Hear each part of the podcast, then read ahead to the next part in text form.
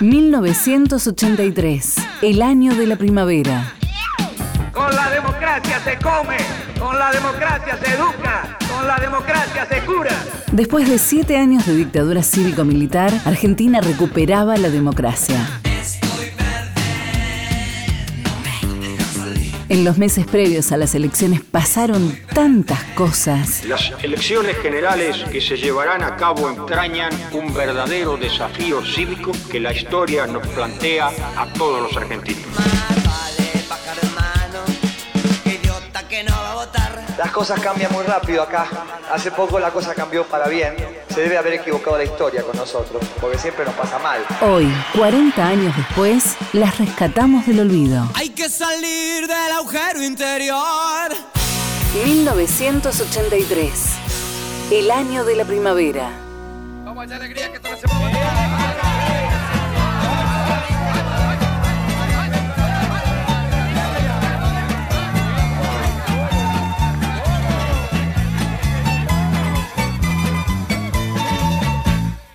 Importa que te llamen dominguero.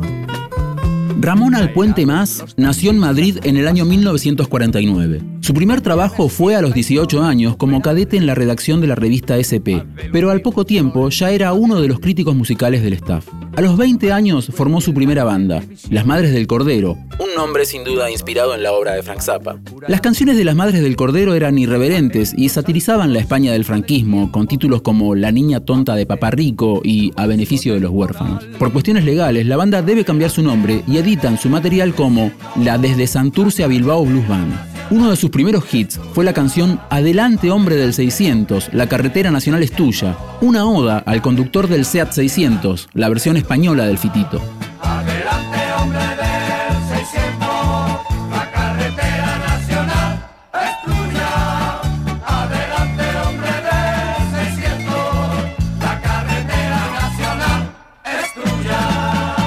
En paralelo a su carrera como músico, Moncho fue periodista de radio y televisión.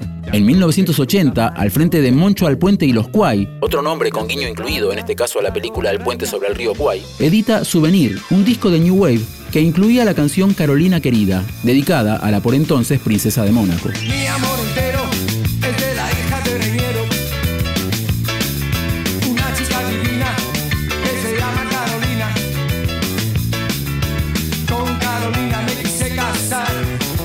familia no llegué a gozar. Topé con la muñeca en una discoteca. Le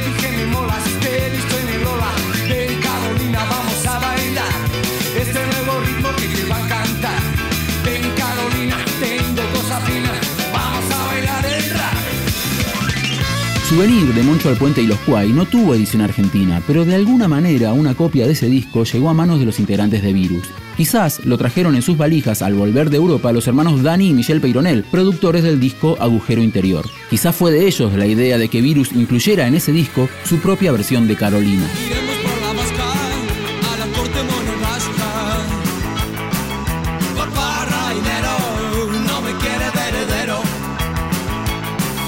Soy demasiado cheli para hijo de la peli. Demasiado rockero para el de Rainero. Hasta su muerte en marzo de 2015, Moncho Alpuente fue colaborador habitual del diario El País de España y columnista del periódico de la CNT, la Central Obrera Anarquista Española. Agujero Interior, el tercer disco de Virus, el que lo llevaría a la masividad, fue publicado el 10 de diciembre de 1983, el mismo día en que Raúl Alfonsín asumía el gobierno después de siete años de dictadura cívico-militar. 1983, el año de la primavera. Texto e informe, Leo Acevedo. Producción, Leo Acevedo, Fran Aquino y Carlos Uboski. Edición, Ignacio Guglielmi. Una producción del área de medios digitales de Radio Nacional.